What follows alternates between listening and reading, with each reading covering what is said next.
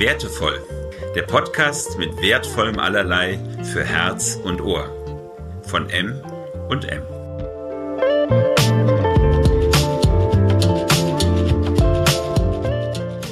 Marion und Martin nehmen dich mit auf eine Schatzsuche in die Welt der Werte zusammen mit Interviewpartnern aus Gesellschaft und Wirtschaft. Ja, herzlich willkommen alle zusammen zu unserer vierten Folge vom Podcast Wertevoll. Guten Morgen, Martin. Wie geht's dir heute Morgen? Ja, mir geht's prima. Ich durfte heute Morgen aus der Komfortzone wieder mal einen Schritt raus machen, weil wir unseren Podcast sehr früh aufnehmen. Und ich bin eher ein Spätstarter. Ich hoffe, dass sich das auf unseren spannenden Dialog nicht auswirken wird. Wie geht's dir? Ja, danke. Mir geht's gut. Ich freue mich vor allen Dingen darauf, gleich auf das Interview mit Bodo Jansen einem ganz spannenden Gesprächspartner, sehr inspirierender Mensch, der Inhaber der Hotelkette Obstalsboom ist und die werteorientiert führt. Aber lass uns doch mal zuerst auf unsere eigenen Fundstücke zum Thema wertevoll eingehen. Was hast du mitgebracht? Ein Fundstück, was mich in den letzten Tagen begleitet hat, ist ein Transparent am Regierungspräsidium in Kassel anlässlich okay. des Jahrestages des Mordes an Walter Lübcke. Auf dem Tran Transparent stand, Demokratische Werte sind unsterblich. Und das glaube ich nicht. Okay, warum? Na, für mich ist das zentrale demokratische Wert in Deutschland, äh, was wir im Grundgesetz nachlesen können, die Würde des Menschen ist unantastbar. Ja. Und das ist kein Selbstläufer. Ich äh, habe gemerkt in der Auseinandersetzung mit diesem Satz, dass ich aufgefordert bin, regelmäßig mich auch dafür einzusetzen, dass dieser Wert, der auch mir wichtig ist, gestärkt wird. Da kann man nicht einfach nur schweigen, wenn man zum Beispiel diese Hassentwicklung im Internet sieht. Willst du darauf hinaus, dass die Werte, die demokratischen Werte nicht unsterblich sind, sondern immer wieder erarbeitet werden müssen bei uns im Alltag? Ja, darauf möchte ich hinaus. Also das ist auch die, die Erkenntnis aus der Beschäftigung eben mit diesem Fundstück, ja. dass ich glaube, wir machen es uns zu leicht, wenn wir sagen, naja, die demokratischen Werte sind ja eh unsterblich und deswegen brauche ich per ganz persönlich nichts dafür zu tun. Also ich muss mich nicht dafür einsetzen, dass wir immer wieder achtsam mit der Würde des Nächsten und auch mit unserer eigenen Würde umgehen. Ja, ich finde, das ist ein guter Punkt. Im Alltag erlebe ich es ja immer wieder in Firmen, auch bei mir selber, wie wenig ich manchmal beachte, wirklich den anderen ernst zu nehmen, den anderen Menschen, den anderen Menschen wertvoll zu behandeln, wertschätzend zu behandeln, wenn er etwas tut, was mir nicht gefällt oder was meinen Interessen entgegensteht. Und da sich immer wieder zu fragen, behandle ich den anderen so, wie ich mich selber behandeln, sehen wollen würde? Beachte ich seine Würde? Das finde ich einen ganz wichtigen Punkt. Und es ist ja auch so, unser Grundgesetz ist ja nicht vom Himmel gefallen. Da haben ja über Jahrhunderte Menschen für gekämpft, dass es so etwas gibt wie Grundwerte in einer Gesellschaft. Ja, und ich finde auch, dass unsere, unsere Werte hier in Deutschland ja nicht nur für Deutsche gelten. Gerade läuft ja die Diskussion heiß, mit den Corona-Fällen in dem Fleischbetrieb von Tönnies und damit auch der Fokus auf die Art und Weise, wie dieses Unternehmen sich aus der sozialen Verantwortung zurückgezogen hat, indem sie über Subunternehmen Mitarbeiter akquiriert haben und diese Mitarbeiter eben nicht würdevoll behandelt haben. So viel steht mittlerweile fest, dass diese Menschen nicht würdevoll behandelt wurden und letztendlich genau so eine Ware waren zur Erarbeitung von irgendwelchen kommerziellen Zielen. Da sieht man auch, also die Würde macht ja nicht, nicht Halt an Nationalitäten, sondern das ist ein Thema, was uns alle betrifft, weltweit. Ich finde die Idee gut von dir, zu sagen, demokratische Werte sind nicht unsterblich, sondern müssen von jedem von uns immer wieder erarbeitet werden, in der Schule, auf der Arbeit, privat. Und man muss sich damit beschäftigen. Gefällt mir der Ansatz. Mir ist ein Fundstück aufgefallen aus der Firmenwelt, weil hier nämlich weiche Werte und harte Wirtschaftlichkeit und Euro exzellent zusammengebracht werden. Das verspreche ich von der Firma Fissmann. Die meisten von uns haben etwas von der Firma Fissmann in ihrem Haus. Rund um das Thema Heizung ist sie bekannt in Deutschland. Es gibt dort einen jungen Chef, er nennt, selber nennt sich Co-Chef, den Max Fissmann. Und er hat in einem Interview einen Satz gesagt, der mich total beeindruckt hat. Der Satz heißt, die Kultur ist der größte Wettbewerbsvorteil, auf den man jetzt in und nach der Corona-Krise aufbauen kann. Und es hat mich neugierig gemacht, was er damit meint.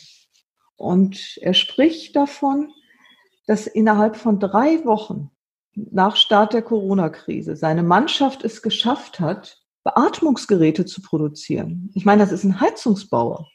Und die haben es geschafft, die gesamte Fertigungslinie für die Gaswandheizgeräte so umzurüsten, dass die Beatmungsgeräte, die ja dringend gebraucht wurden zu Beginn der Corona-Krise, dass sie diese Beatmungsgeräte gebaut haben. Innerhalb von drei Tagen haben sie eine Idee entwickelt. Innerhalb von drei Wochen haben sie die Fertigungslinie umgerüstet. Und er sagt, dass das nur möglich war, weil sie eine ganz besondere Kultur haben, nämlich eine Kultur von Co-Kreativität, eine Kultur von Selbstverantwortung und eine Kultur Mut, etwas auszuprobieren. Das sind schöne Werte, die sich auch bezahlt machen. Was ein tolles Beispiel. Ich meine, wir als Eltern kennen das ja dass ein ganz wichtiger Entwicklungsschritt der Kinder durch Vorbilder gefördert wird. Und ich glaube, nicht nur Kinder brauchen Vorbilder, auch ich brauche Vorbilder. Und äh, Menschen, die so handeln, sind für mich ganz starke Vorbilder auch als Unternehmer. Ich fände es toll, wenn wir es schaffen, dass immer mehr solche Unternehmer in den Fokus der Gesellschaft gerückt werden, anstatt die Tönnies dieser Welt. Ich fand es auch sehr spannend, in diesem Interview zu lesen von dem Max Fissmann, dass er sagt, dass es sich gelohnt hat, vorher in Kultur- und Werteentwicklung zu investieren und dass in der Krise sich das bezahlt macht, dass er da ein Fundament hat, mit dem er dann wirtschaftlichen Erfolg auch in Krisensituationen zusammen mit der Firma hinbekommt. Und wenn ich mir dann vorstelle, dass die gesamte Belegschaft in dieser ko-kreativen Kultur arbeitet und sie sind Vorbilder für ihre Kinder, hat das ja auch eine doppelte Auswirkung auf unsere Gesellschaft. Also in dem Sinne brauchen wir mehr solche unternehmerischen Vorbilder.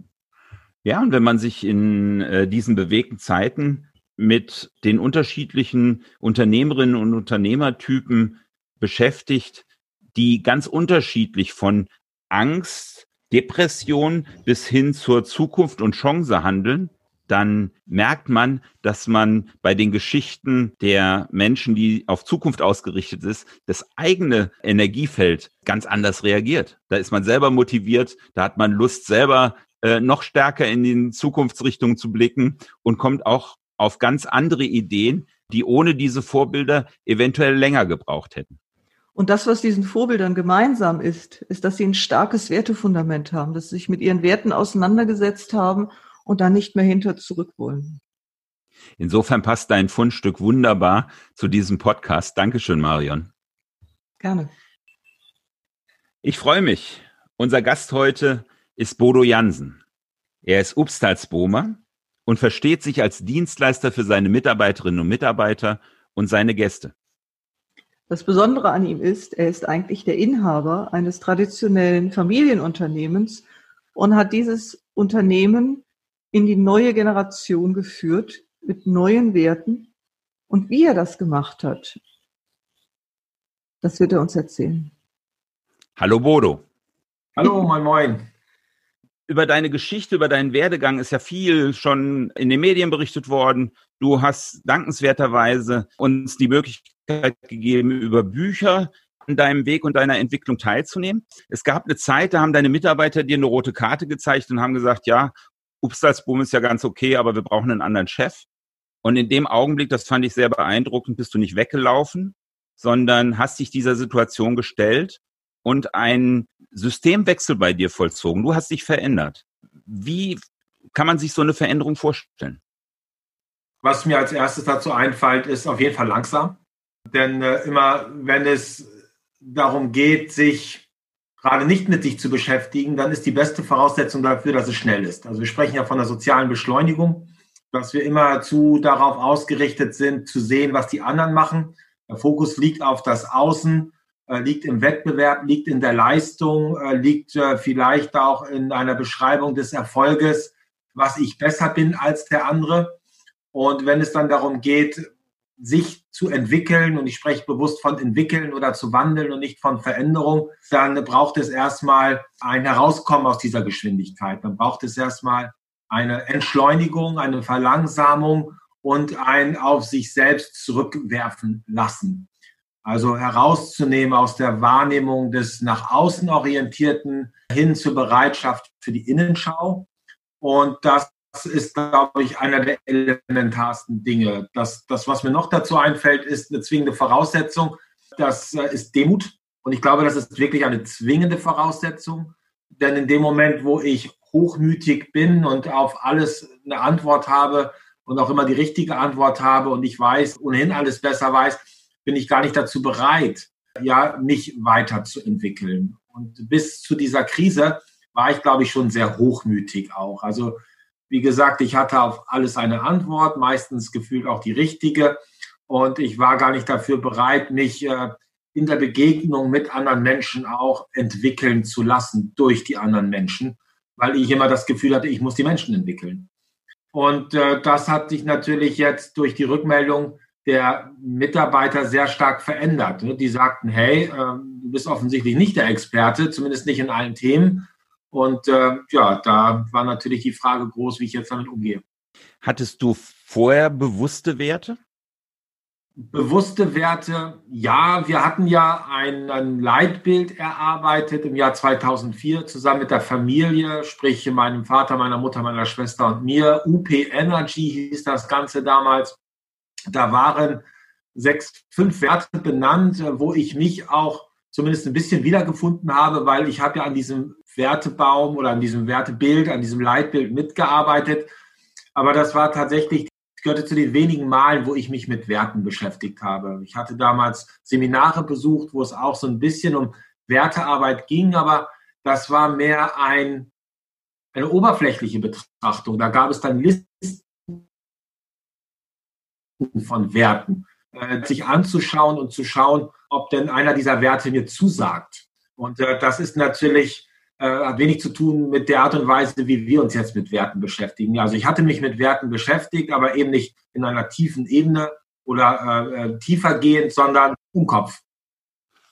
Hast du dann die Werteentwicklung, die neue, direkt mit den Upstalsboomern gemacht 2013 oder warst du vorher für dich selber in, an dem Teil des Weges, wo du angefangen hast, für dich neue Werte zu definieren oder Werte zu, wahrzunehmen? Ja, es ging ja erst auch nochmal darum, das Ganze auch einzusortieren. Was sind überhaupt Werte? Wozu dienen Werte? Wo finde ich Werte? Das war mir ja noch gar nicht so bewusst. Das waren ja für mich erstmal nur irgendwelche subjektive die jetzt attraktiv waren oder nicht attraktiv waren. Die, die hätten auch durch ein äußeres Versprechen an mich herangetragen werden können. Ne? So sollst du sein oder so sollst du sein oder das ist gerade hip und das ist en vogue. Äh, das hatte für mich weniger damit zu tun, dass es Teil meiner Identität ist. Das war mir nicht bewusst. Also, dass die Werte, und das ist ja mythologisch auch miteinander verbunden mit dem Begriff Würde, äh, ja, dass also die, die Werte letztendlich unsere Würde beschreiben oder einen Teil unserer Würde beschreiben und das äh, war mir nie so bewusst. Also für mich ging es eher um eine nicht wahre Identität, sondern es ging mir eher darum, äh, ich male mir die Welt, wie sie mir gefällt und weil ich das jetzt gerade sexy finde, äh, kleide ich mir das an. Also es hatte ein bisschen was von des Kaisers neuen Kleider auch. Es war irgendwie so ein Kostüm, äh, was irgendwo zu dient, was äh, meine, womit ich meine Interessen nicht nur verfolgen kann, sondern meine Interessen auch tatsächlich realisieren kann. Aber diese Interessen, die ich hatte, die waren ja noch so sehr auf das Außen ausgerichtet. Also dienten die Werte vielleicht eher als Instrument dafür, etwas zu bekommen, von dem ich glaube, dass es mich zufrieden und glücklich macht. Aber die Werte letztendlich sind ja keine Instrumente, äh, die ich brauche, um das zu bekommen, was mir glücklich macht, sondern es geht darum, Werte zu finden, um das zu, äh, um dieses Glück an sich zu empfinden. Also das ist, glaube ich, der große Unterschied und das war mir nie so bewusst was war denn der Moment, wo du das Gefühl hattest, das erste Mal, jetzt bin ich dieser Wert, jetzt fühle ich ihn, jetzt hat er mich und ich ihn? Wie, wie, hat, wie kann man das beschreiben oder wie kannst du das beschreiben? Ja, das, das entsteht aus einer, einem, Gefühl heraus, was in einer Situation entsteht. Also es hat was mit Gefühlen zu tun. Ja. Äh, bei mir war okay. es äh, immer wieder auch die Reflexion äh, mit der Vergangenheit, also zu erkennen, in welcher Situation, besonders auch in der Kindheit, oder, äh, oder was musste ich erleben, um dieses diese innere Zufriedenheit, dieses Glücksgefühl zu empfinden. Also was war da, was mich hat mit mich eins sein lassen? Also wo ich Raum und Zeit vergessen habe. Da gab es viele Beispiele in der Kindheit, wo ich mich gut daran erinnern konnte. Das waren in der Regel auch sehr okay. prägnante Situationen, an die ich mich gut erinnern konnte. Und äh, das, äh, das war ein ganz wichtiger Hinweis. Ne? Also bei mir zum Beispiel der, der Wert Freiheit. Das war ein, äh, ist ein sehr elementarer Wert, den ich als Kind schon auch immer wieder alles dafür getan habe, um dieses Empfinden auch zu bekommen. Also dieses Freiheitsgefühl. Das Autonomiegefühl auch, ne? Ja, das ist ja auch ein Grundbedürfnis letztendlich, äh, ja. diese, diese Freiheit. Aber das mit der Freiheit einhergehende, dieser Zustand, den, an den ich mich erinnere, dieses einfach losgelassen sein, im Sein zu sein, das ist, hatte was mit Gegenwärtigkeit zu tun. In dem Moment, wo ich diese Freiheit als Kind leben konnte, auch so in der Rückbetrachtung, war ich gegenwärtig. Da gab es kein, okay. da gab es kein Gestern, da gab es genau diesen Moment. Und ich glaube, das ist ein äh, sehr starkes Merkmal dafür, ob das ein Wert ist, den ich jetzt, mit dem ich beschreibe, was ich gerade tue, was dazu führt, dass ich in, gegenwärtig bin. Ich glaube, dass, dass, da gibt es einen starken Zusammenhang. Okay. Und wie merkst du, dass du diesen Wert verlässt oder verletzt? Und wie kehrst du wieder zurück? Ja, das Zeichen sind natürlich Emotionen. Ne? Wir sind nicht verantwortlich für unsere Emotionen, aber wir sind verantwortlich dafür, wie wir mit ihnen umgehen. Und äh, diese Emotionen sind äh, also auch gerade negative Emotionen sind ja letztendlich wie so ein Arzt, ne, der, der darauf, mich darauf hinweist, dass da jetzt gerade was nicht in Ordnung ist, dass da etwas nicht übereinstimmt mit dem, was meiner Würde entspricht.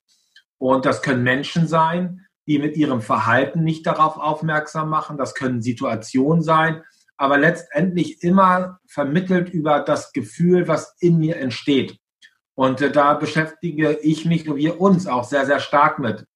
Wir machen zum Beispiel das äh, das äh, Psi-Coaching von äh, Julius Kuhl, wo wir, also Persönlichkeitsinteraktionssystem, wo wir anfangen, Gefühle zu beschreiben in Form und Farbe.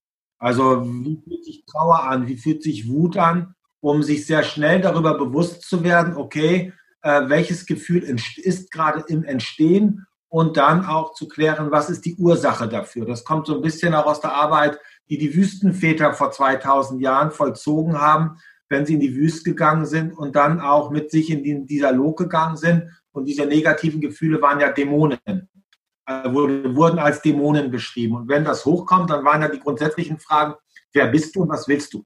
Ja, wenn dieses Gefühl hochkommt. Ich glaube, darauf lässt sich das sehr gut zurückführen. Wenn ein negatives Gefühl in dir hochkommt, dass du dann äh, die Frage stellst, äh, wer bist du und was willst du? Äh, und darüber dann sehr schnell äh, klar wirst, dass du irgendwo den Grund deiner Seele verlassen hast, dass du nicht mit dir in Verbindung bist, dass du den Kontakt zu dir verloren hast. Da ist irgendetwas gestört. Und das ist für mich ein äh, ganz, ganz einwandfreies Zeichen dafür, dass etwas nicht in Ordnung ist. Und wie kehrst du dann zurück wieder zu dem, was für dich wertvoll ist und zu der Stimmigkeit, zu dem Flow, den du eben beschrieben hast? Ja, also viele würden jetzt vermuten, dass das dann über die äh, äh, Veränderung der äußeren Umstände geht. Nein, das ist es nicht, okay. äh, sondern es geht um das Annehmen.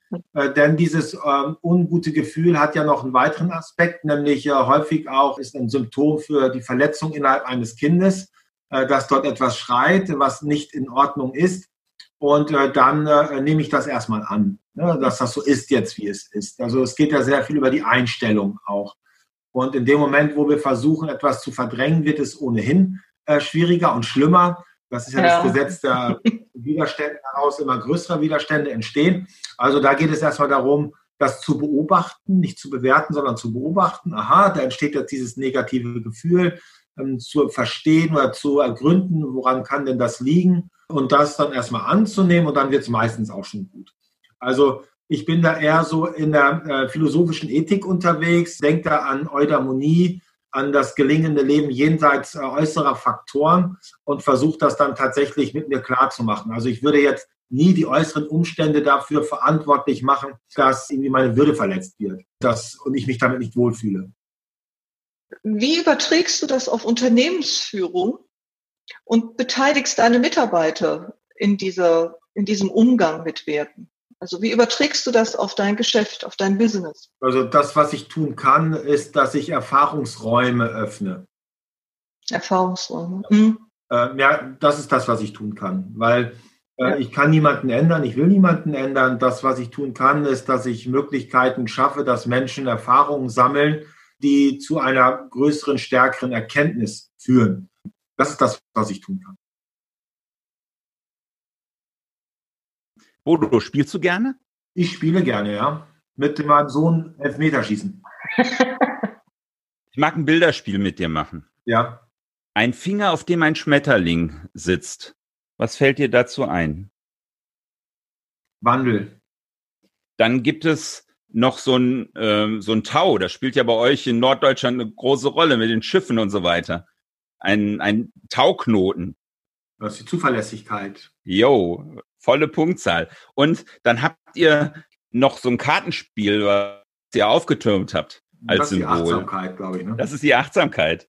Ja, also ich finde das total toll, dass ihr nicht nur Begriffe äh, definiert habt, wo ihr sagt, das ist für uns ein Wertebegriff, sondern dass ihr diese Begriffe auch mit Bildern versehen habt. Du warst ja bei uns und hast erlebt, äh, wie wichtig für uns nicht nur auch nicht nur die Bilder sind, sondern das tatsächliche Fühlen auch. Das, äh, es geht ja dabei um zwei Ebenen. Ähm, einmal den Kopf, den spreche ich an, da ist das Wissen, aber dieses Wissen ist in den seltensten Fällen gerade neu angeeignetes Wissen auch anwendbar, besonders dann nicht, wenn es stressig wird. Und das andere ist so aus dem Selbst heraus. Und das Selbst ist ja die Summe unserer Erfahrungen, die wir im Leben gemacht haben und ist zu 100 Prozent manifestiert in inneren Bildern. Und innere Bilder entstehen immer dann, wenn ich Wissen in Verbindung bringe mit Fühlen. Äh, dann entstehen innere Bilder. Und das ist ja ein ganz wesentlicher Teil, dass wir unsere Arbeit, dass wir nicht versuchen, die Menschen irgendwo über die Ratio in Richtung eines Bewusstseins zu entwickeln, was sie vielleicht im Leben weiterbringt, sondern dass das Ganze aus dem Selbst heraus entsteht. Das ist auch Persönlichkeitsinteraktionssystem von Julius Kuhl.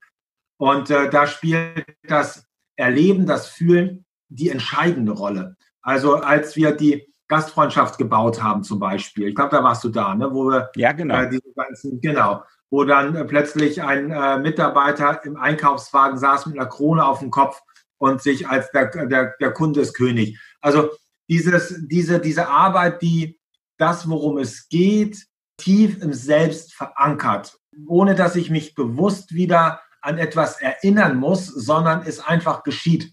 Das ist das, worum es geht. Und alles, was geschrieben ist, das, das womit ich sehr stark durchs Unternehmen gehe, ist, hört auf zu denken. Mhm.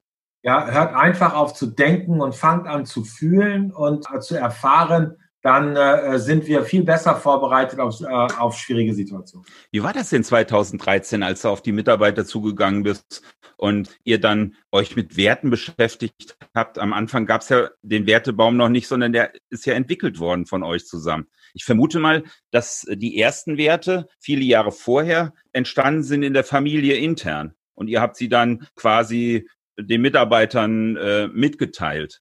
Genau, das war eine, Vorgabe äh, tatsächlich, wie eine Werbeveranstaltung. Das heißt jetzt das, was die äh, Familie sich überlegt hat, UP Energy, und das ist jetzt das, worum es für alle gehen soll. Und äh, das äh, war natürlich, hatte keine, hat zu keiner Identität geführt, weil sie nicht mitgestaltet haben. Sie haben ein bisschen mitgestaltet, aber nicht im großen Stil, so dass auch keine Verbundenheit dazu entstanden ist zu diesen Werten. Es geht letztendlich egal worüber wir sprechen, immer über die gelingende Beziehung, über die Verbundenheit zu jemandem oder etwas. Und ich fühle mich immer nur dann verbunden, wenn ich äh, einen Teil dazu beigetragen habe, ja, zu dem, was dort ist oder um das es geht. Und das war natürlich in der Situation nicht der Fall. Und bei dem zweiten Anlauf dann, da haben wir eine gut zweijährige Wertearbeit erstmal äh, absolviert mit jedem Einzelnen, dass jeder Einzelne sich die Chance hatte, sich mit seinen Werten zu beschäftigen, auch sehr tief äh, zu beschäftigen mit Übungen aus dem Kloster, also sich seiner Würde, sich seiner Werte wirklich bewusster zu werden. Und das Ganze haben wir externalisiert, hatten dann gut 100 Werte mit auch Doppelungen. Dann haben wir das Ganze komprimiert. Aus 100 Werten haben wir dann die 30, 30 am häufigsten benannten Werte aus dieser Wert, persönlichen Wertarbeit heraus dann deklariert. Und diese 30 Werte haben wir dann genommen, äh, in diesen Workshop reingegeben, wo dann alle nochmal zusammengekommen sind und sie dann gemeinsam aus diesen 30 Werten zwölf Werte herausgearbeitet haben, äh, die am stärksten erscheinen. Das heißt, letztendlich ist es gar kein Unternehmensleitbild, was wir da haben, sondern eine Ansammlung der wesentlichen Anteil einer Würde der Menschen bei uns im Unternehmen. So würde ich das bezeichnen. Und da ist die starke Verbundenheit auch entstanden. Was ich als Neues empfunden habe, als ich den Wertebaum gesehen habe und was mir sehr gut gefallen hat, ihr habt nicht nur Wertebegriffe definiert, sondern ihr habt auch einen Satz dazu gefunden, der diesen Wert noch tiefer trägt. Also wenn ich zum Beispiel hier sehe, Fairness, gleiche Regeln für alle oder Wertschätzung, erkenne Gutes und sprich darüber. Ja, das ist äh, meiner Wahrnehmung nach ein entscheidender Punkt, den wir dort unbewusst, wie vieles von dem, was wir getan haben, dort in die Wege geleitet haben. Werte sind wertlos, äh, wenn ich sie nicht tatsächlich erlebe, erfahre durch das, was getan wird, durch Verhalten. Und äh, viel häufiger erlebe ich eine Wertearbeit oder Leitbilder, die bleiben hängen beim Substantiv. Aber ein Substantiv alleine ändert gar nichts, überhaupt nichts. Nicht mehr wert als irgendein Wissen, aber durch Wissen allein geschieht auch nichts. Also braucht es eine Übersetzung äh, in die um also für äh, was was umgesetzt werden kann. Und äh, dafür war es eben wichtig, dass wir einen einprägsamen Slogan finden, in dem Verben dann auch sich wiederfinden. Also es ein, ein, ein gemeinsames Verständnis dafür gibt, durch welches konkrete Verhalten sich dieser Wert manifestiert. Das, äh, weil wenn wir jetzt über Loyalität sprechen oder über Zuverlässigkeit, wenn ich das in eine Runde von 20 Menschen hineinfrage, durch welches konkrete Verhalten äh, drückt sich für dich Zuverlässigkeit aus, dann bekomme ich 20 verschiedene Antworten und dann haben wir zwar einen Wert, aber 20 verschiedene Verhaltensweisen und jeder interpretiert das wieder für sich unterschiedlich. Also war es uns wichtig, ein gemeinsames Verständnis zu finden. Dabei ging es nicht um richtig oder falsch, sondern einfach auf die Einigung auf ein konkretes Verhalten, äh, wodurch dieses dieser für uns wichtige Wert dann aus, seinen Ausdruck erfährt. Und das war eben der zweite Punkt. Die zwölf Werte waren der erste Punkt und die jeweils konkreten Verhaltensweisen, äh, die unserer Wahrnehmung nach, unserem gemeinsamen Verständnis nach diesen Wert zum Ausdruck bringen. Das war die zweite Einigung, die wir miteinander vollzogen haben. Ich habe noch mal so eine ganz andere Frage, so, so eine typische Aufstellerinnenfrage. Und zwar, ähm, hast du eben von deinen Eltern geredet und dass du ja ein Familienunternehmen weiterführst. Wenn du dir jetzt vorstellst, dass deine Eltern da sind, sie sind ja immer da, unsere Eltern nehmen wir immer mit und sie bleiben und sie schauen auf dich, auf das, was du gestaltet hast mit dem Familienunternehmen. Wo würden Sie sagen, so wow, da hast du was fortgesetzt, was wir angefangen haben und was uns wichtig war? Und wo würden Sie sagen, ups, da bist du aber jetzt so richtig einen Schritt weitergegangen bis hin zu Paradigmenwechsel? Also ich glaube, dass ich das fortgesetzt habe und einen großen weiter äh, Richtung, äh, in, äh, weiten Schritt in die Richtung gegangen bin, war, dass die Sehnsucht meiner Eltern ein menschenwürdiges Unternehmen zu gestalten. Mein Vater hat zum Beispiel immer von den Mitunternehmern gesprochen hat immer sehr viel Wert darauf gelegt, dass Menschen sich beteiligen, aber sehr, und da kommt das Aber, unter dem unternehmerischen Aspekt. Also das Unternehmen war immer, die Menschen waren immer noch Mittel zum Zweck dafür, das Unternehmen nach vorne zu bringen. Sie konnten Mitunternehmer sein, sie, sie sollten sich mit einbringen, sie, sie partizipierten auch von dem Erfolg, aber der Fokus, der lag sehr stark auf, den, auf dem unternehmerischen Erfolg dieses äh, Beteiligen der Menschen, ich glaube, das ist durch mich äh, intensiviert worden, auch auf einer anderen Ebene intensiviert worden, nicht über die Moorrübe, äh, sondern also nicht äh, über das Locken, sondern äh, aus nicht extrinsischen Motivation, sondern aus einer intrinsischen Motivation heraus. Und ich habe das, der wirkliche Paradigmenwechsel ist, dass ich das Unternehmen als Mittel zum Zweck Menschen stärken. Umgedreht. Ich habe es einfach. Ah, okay, ich verstehe.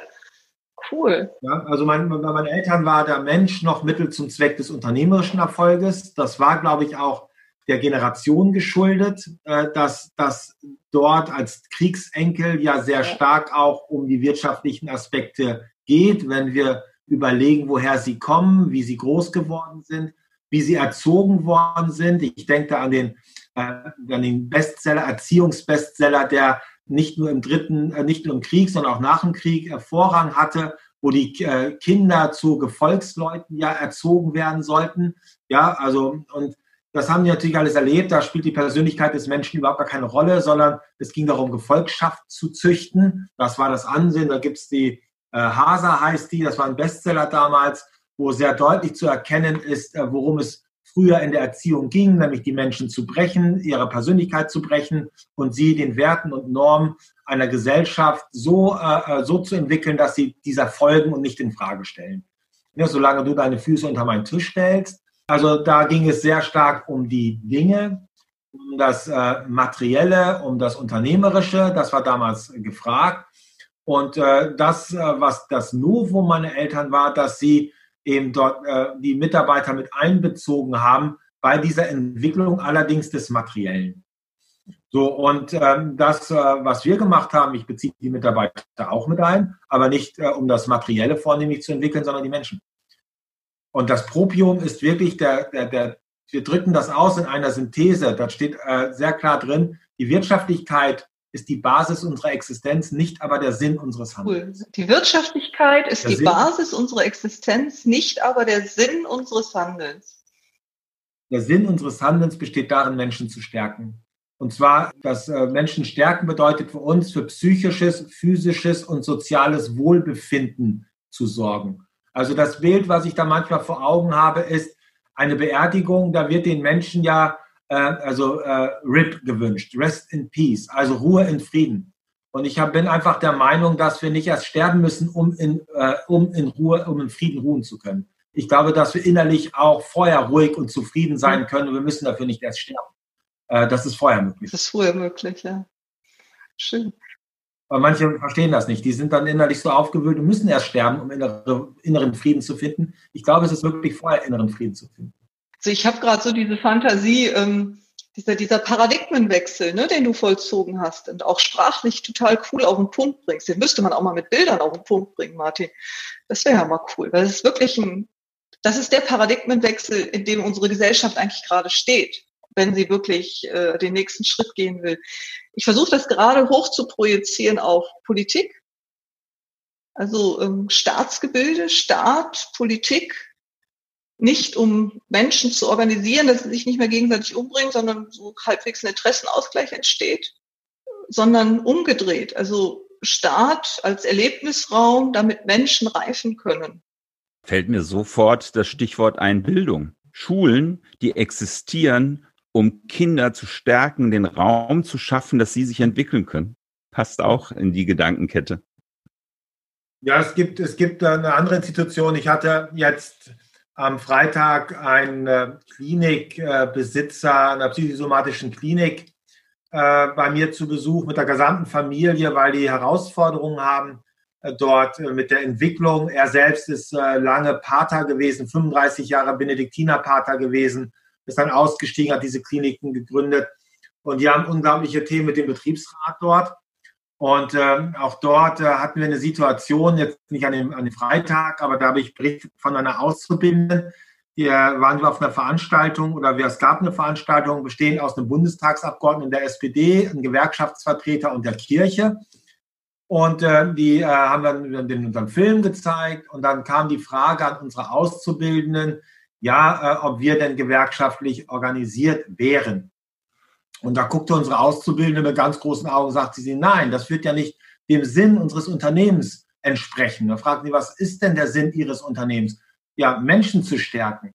Aber, und dann fragten die ja, wieso, der Betriebsrat stärkt doch Menschen. Ich sagte, nein, der schwächt Menschen. Äh, wieso schwächt er die Menschen? Ja, ganz einfach, weil er sich für andere stark macht. Und in dem Moment, wo ich mich für andere stark mache, schwäche ich die Menschen. Und also ich müsste das eigentlich umdrehen. Der Betriebsrat dürfte sich nicht schützend vor die Menschen stellen, sondern müsste die Menschen selbst befähigen, für sich einstehen zu können. Dann würde er einen guten Auftrag machen. Ja, und äh, das, das, das geht für mich in die gleiche Richtung. Ähm, äh, das, es geht darum, Menschen zu stärken und äh, da, da wird das sehr, sehr, sehr deutlich. Also beim Betriebsrat, der, wenn ich die Rechte eines Menschen stärke, schwäche ich den Menschen an sich. Und wenn ich nur in die Regel des heiligen Benedikt gehe, da gibt es in einem Kapitel, Kapitel, da gibt es die höchste, eine der höchsten Strafen bei den Benediktinern dafür, wenn sich jemand äh, für einen anderen Bruder schützend einsetzt. Weil das die Ursache für das größte Übel ist. Und auch das habe ich bei uns im Unternehmen erlebt. Diese Klassensprecherfunktionen sind das. Ne? Da geben dann die äh, Vielzahl einer bestimmter Menschen geben die Verantwortung für ihr Wohlbefinden an den Klassensprecher ab. Und der Einzige, der da wächst, ist der Klassensprecher, aber die anderen werden immer kleiner. Und äh, das ist, das geht für mich in genau diese Richtung. Und dann passiert auch nicht Folgendes, dass du irgendein Thema anstößt und dich wunderst, dass nachher keiner dabei ist, sondern dass sie jetzt alle stehen bleiben und du marschierst los und wunderst dich, dass äh, letztendlich die Leute dir nicht gefolgt sind, weil du sie nicht gestärkt hast. Ja. Wie heißt es im Fernsehen so schön? Wir bitten die aufgetretenen Tonprobleme zu entschuldigen. Und an der Stelle machen wir eine kurze Pause, bis wir dann zum zweiten Teil des Interviews mit Bodo Jansen kommen. Hey Marion, du hast ja deinen Style während unseres Podcasts völlig verändert. Ja, ich hatte so eine Monsterspange im Haar, die hat irgendwann mal wehgetan. So fühlt sich das Ganze doch leichter an. Ja, das ist prima. Das kann ich auch. Guck. Oh ja. Mit deinen üppigen Haaren kann ich hier bald Zöpfe flechten, sehe ich auch schon so. Das müssen wir jetzt rausschneiden, weil beim Podcast, bei einem Ton-Podcast, kann man diese Bilder ja gar nicht sehen, mit welcher Haarpracht wir beide hier sitzen und den Podcast einsprechen. Okay. Gibt es noch Tipps von deiner Seite her? Medientipps? Ja, ich habe einen Medientipp, der mir sehr am Herzen liegt, rund um das Thema Werte. Es ist ein Buch von Otto Scharmer. Otto Scharmer ist ähm, jemand, der aus Deutschland kommt, der inzwischen Professor in den USA ist der viel darüber geforscht hat, wie denn Veränderung in die Welt kommt und wie Veränderung auch bleiben kann. Er hat Interviews geführt mit sehr vielen Menschen, die Veränderung initiieren, begleiten, mit Politikern, mit Firmeninhabern, mit Coaches, mit Therapeuten, auch mit äh, religiösen Lehrern und hat versucht herauszufinden, wie schaffen die es, dass sie Veränderungen nicht nur initiieren, sondern auch nachhaltig machen. Beziehungsweise wann gelingt es ihnen auch nicht. Und diese Gesetzmäßigkeiten hat er versucht herauszufinden und herausgekommen dabei ist die Theory U. Was ich zum Thema Werte daran spannend finde, ist, dass einer der Kernelemente für erfolgreiche Veränderungs- oder Zukunftsgestaltung nicht ist, dass man möglichst viele Ideen produziert und die gegen die anderen durchboxt, sondern ein Hauptelement, um tiefgreifende Veränderungen zu gestalten, ist das Zuhören, das tiefe, achtsame Zuhören. Also das wirkliche Verstehen wollen, was denn der andere für Ideen für die Zukunft einzubringen hat. Und auf Basis dessen, dass ich den anderen verstanden habe, ich mit meinen Ideen andocke und nicht dagegen halte. Und rund um dieses Zuhören gibt es ein ganzes Kapitel in dem Buch, die Grundprinzipien der Theorie U. Das lege ich allen am Herzen, die gerne und wertevoll Zukunft gestalten wollen. Ich habe in den letzten äh, Monaten nochmal in dem Buch gelesen, Stark in stürmischen Zeiten von Bodo Jansen und Pater Anselm Grün. Und was ich auch diesmal wieder als eine Kraftquelle empfunden habe, ist dieser Gedanke, dass sich nichts ändert, bis du dich selbst änderst. Und das hat mich auch motiviert, auf meine Reaktion zum Beispiel auf diese Corona-Zeit einzugehen. Dieses Buch ist ja geschrieben worden damals, als Bodo Jansen äh, sich mit seiner eigenen Krise beschäftigt hat und den Weg zu Pater Anselm Grün gefunden hat. Für mich war interessant zu festzustellen, wie viele von diesen Gedanken, die er da erlebt hat, wie viele die heute so Realität ist und mich selber auch angesprochen hat. Ich lese mal ein paar Punkte aus der Inhaltsangabe vor, weil ich glaube, die zeigt, in welche Richtung die Gedanken gehen. Führen kann man nur, wenn man der eigenen Seele begegnet. Was gibt mir Sicherheit? Erfolg ist, wenn eine Gemeinschaft lebendig bleibt. Führen ist eine Dienstleistung. Menschen mit sich und mit anderen verbinden. Wer nicht handelt, der wird gehandelt. Das hat dazu geführt, dass ich auch mir einige Ideen in dieser Corona-Zeit entwickelt habe, die ich vielleicht ohne diesen Impuls nicht angegangen wäre. Auch das ganz persönliche Leitbild. Und da kommen wir wieder zu Werten und so weiter. Also auch dieses Thema, was in unserem Interview angesprochen worden ist, hierzu findet man einige Gedanken und sieht dann auch visuell, wie Upstalsboom das Leitbild aufgebaut hat. Ein Buch, was mir sehr viel auch in den stürmischen Zeiten gegeben hat, meine Empfehlung heute hier im Podcast. Stark in stürmischen Zeiten, die Erkenntnis, sich selbst zu führen, aus dem Ariston Verlag. Ja, und diese ganzen Literaturtipps und auch der Link zum Interview mit Max Fissmann und zur Obstalsboom Hotelkette findet ihr alles auch bei uns auf der Homepage wertevoll.info. Marion, wie sieht's aus? Machen wir eine Sommerpause dieses Jahr? Ja klar, ich gehe davon aus, dass der nächste Podcast am ersten Freitag im September rauskommt und freue mich, wenn wieder viele Hörer und Hörerinnen sich dann dazu schalten und die Welt der Werte mit uns erkunden wollen. Das finde ich schön. Wir wünschen euch eine tolle Sommerzeit. Ihr hört uns am ersten Freitag im September wieder. Lasst es euch gut gehen. Tschüss.